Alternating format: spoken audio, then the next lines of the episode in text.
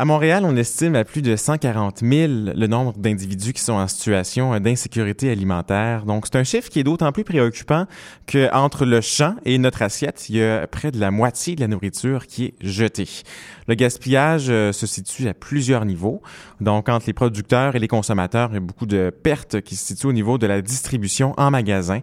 Au printemps dernier, un citoyen de Lévis a décidé de lancer une pétition sur le site de l'Assemblée nationale pour obliger les commerces d'alimentation à donner leur surplus aux banques alimentaires. Alors, la pétition devait être euh, déposée devant les parlementaires à la rentrée de septembre.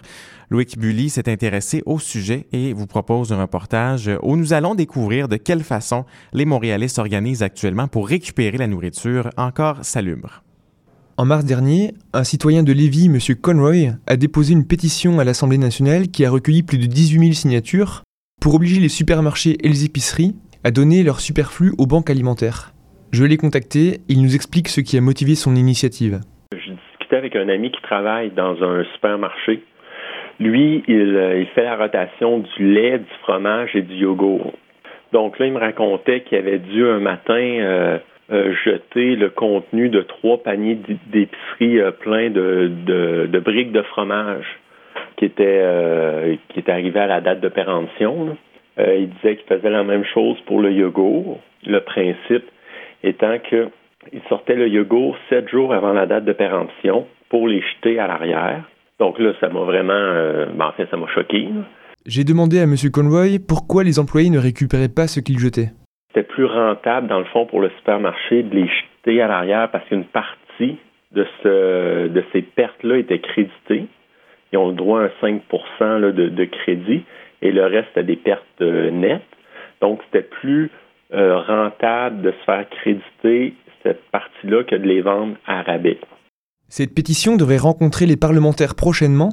En attendant, nous allons rencontrer trois initiatives citoyennes qui agissent à différents niveaux pour récupérer la nourriture encore comestible. Pour commencer, j'ai suivi Louis, Léo et Benoît, qui habitent à la Coop sur Généreux, sur le plateau Mont-Royal, et qui faisaient leurs courses dans un lieu atypique pour récolter la nourriture afin de préparer le repas d'un événement qu'ils organisaient ce week-end. Alors les housses et pêches, elles sont comment? Eh ben, elles sont un peu écrasées mais elles ont l'air encore bonnes. Ouais. Donc on va les prendre. Salade, épinards. Ah oui. Des ananas. Waouh. Là c'est en gros ma deuxième fois. Et ça va, c'est pas trop dur de plonger les mains là-dedans Bah, on s'y fait. On s'y fait. Les bananes, là. Alors, qu'est-ce que tu récupères en général dans les poubelles Des fruits, des légumes, du pain, yogourt, du lait, des tartes, des fois. Et t'es jamais tombé malade Jamais. J'ai jamais entendu personne euh, qui s'est rendu malade pour manger de, de la nourriture qui était récupérée. Jamais. Ah, c'est quoi ça? Des muffins. Des muffins, quoi.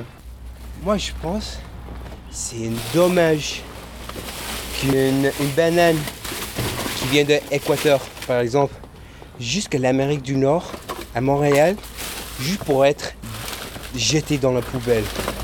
La quantité d'énergie que ça a pris pour le ramener, pour le transporter, les fermiers qui travaillent à Équateur, qui sont payés un prix qui n'est pas juste, juste pour qu'on le jette dans la poubelle. Moi, je trouve ça vraiment affreux. Ah tiens, t'as trouvé quoi là, Léo? Une salade de couscous. Une salade de couscous. Et si la police passe? Ils donnent les amendes. Ah ouais? Ouais, ouais, pour le faire. C'est pas illégal. C'est pas illégal de, de monter dans une poubelle, mais c'est illégal de rentrer dans la propriété de quelqu'un. Non, c'est ça. Donc il peut te donner une amende, euh, je sais pas, de plus que 100 dollars peut-être, juste pour prendre de la nourriture qui était jetée. C'est fou. Hein. Ouais. À la coop sur Généreux, il y a ceux qui récupèrent la nourriture dans les poubelles, mais d'autres coopeurs ont trouvé d'autres solutions. J'ai suivi Angie dans son rendez-vous matinal. Salut, bonjour. Bonjour. Euh, ce matin, comme presque chaque jour, je vais à une place qu'on appelle Dino, mais qui s'appelle la fruit du jour. Ils jettent souvent les légumes et les autres produits et quand je vais les matins, entre 8h et 8h30, ils me donnent ce qu'ils vont jeter ce matin. Et ils te donnent quoi en général? Bah les matins, c'est surtout les fruits, les légumes, Pas souvent les fromages les matins. Je crois qu'ils jettent ce genre de trucs le soir et on n'a pas lien avec les gens qui travaillent le soir. Moi, je trouve depuis que t'es là, ça va bien. Toi, tu te dis 8h15, t'es endormi, mais t'arrives. Puis... Et là, cet accord avec la coop, c'est votre initiative d'employé ou vos patrons ils sont d'accord avec ça? Les patrons sont d'accord avec ça. Écoute, les- mon oncle est vraiment euh, généreux aussi. J'étais pas sûre que le patron savait. Ah, ben oui. Ah, ouais. Cool. Et à ton avis, pourquoi les épiceries sont pas plus nombreuses comme le fruit du jour à, à donner leur surplus à des coops ou à d'autres personnes? Je crois qu'ils ont peur, et correctement, que si les gens commencent à faire ça, ils, ils vont pas acheter les produits, ils vont juste attendre qu'ils sont plus bons pour vendre, pour les chercher dans la poubelle. Et Tu penses que les gens ils feraient ça en masse ou? Hmm, Non, on est la minorité.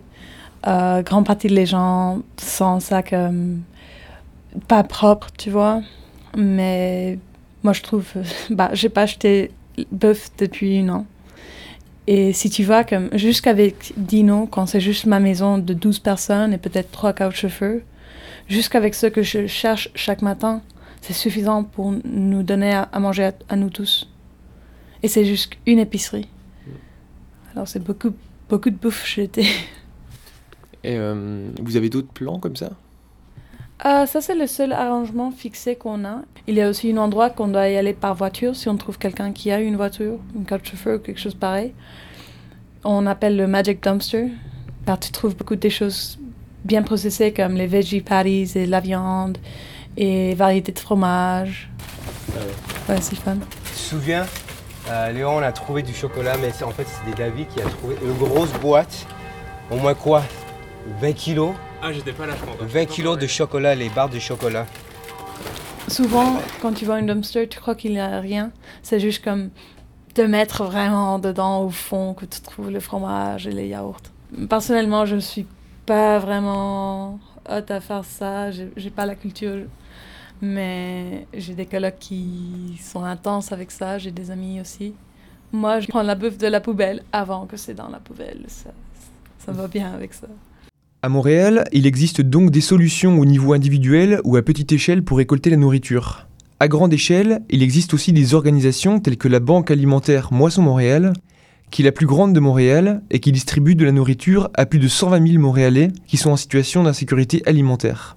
Je me suis entretenu avec son directeur général, Denis Michaud, et je lui ai demandé quel type d'aliments sont distribués gratuitement aux 120 000 bénéficiaires montréalais. 50% des produits qu'on reçoit sont des fruits et des légumes. Alors, lorsque le produit arrive chez nous, c'est parce qu'il est consommable, non vendable. Alors, il ne répond plus aux standards de la société en général. Nous, on va en faire un certain tri et on va le remettre aux gens dans le besoin. Par la suite, c'est surtout des aliments secs que nous allons recevoir. Alors, euh, les canages ou tout produit qui sont euh, euh, mis en rabais en épicerie, mais qui ont encore une durée de vie respectable. Et les aliments où on a de la difficulté à recevoir, je vous dirais, on parle plutôt de lait, d'œufs, de viande. J'ai demandé au directeur général de Moisson Montréal d'où provenaient ces aliments et si l'offre actuelle était suffisante pour répondre aux besoins. plus de 80% des produits que nous recevons viennent de grands fournisseurs alimentaires. C'est vraiment des grands, des grands entrepôts tout aux alentours de l'île de Montréal qui viennent aider Moisson Montréal dans leur mission. Maintenant, avec la bonne foi de ces fournisseurs-là, on atteint 70 peut-être de la demande. Et certain que si éventuellement le gouvernement implante une loi qui oblige euh, certains fournisseurs à, nous donner, probablement que ça, ça pourrait aider à améliorer encore cette situation-là. Donc, on voit qu'actuellement, les Montréalais s'organisent de différentes manières pour récupérer la nourriture qui devrait être jetée, mais on voit que cela ne permet pas de répondre complètement aux besoins. Ce qui montre que la proposition de loi de M. Conroy pourrait apporter des solutions à ce problème-là. En attendant que cette loi se concrétise, le directeur général de Moisson Montréal, Denis Michaud, rappelle que ces structures ont toujours besoin de ressources, qu'elles soient alimentaires, financières ou en temps de bénévolat. L'entraide n'est jamais superflue. C'était un reportage de Loïc Bully sur les ondes de CIBL.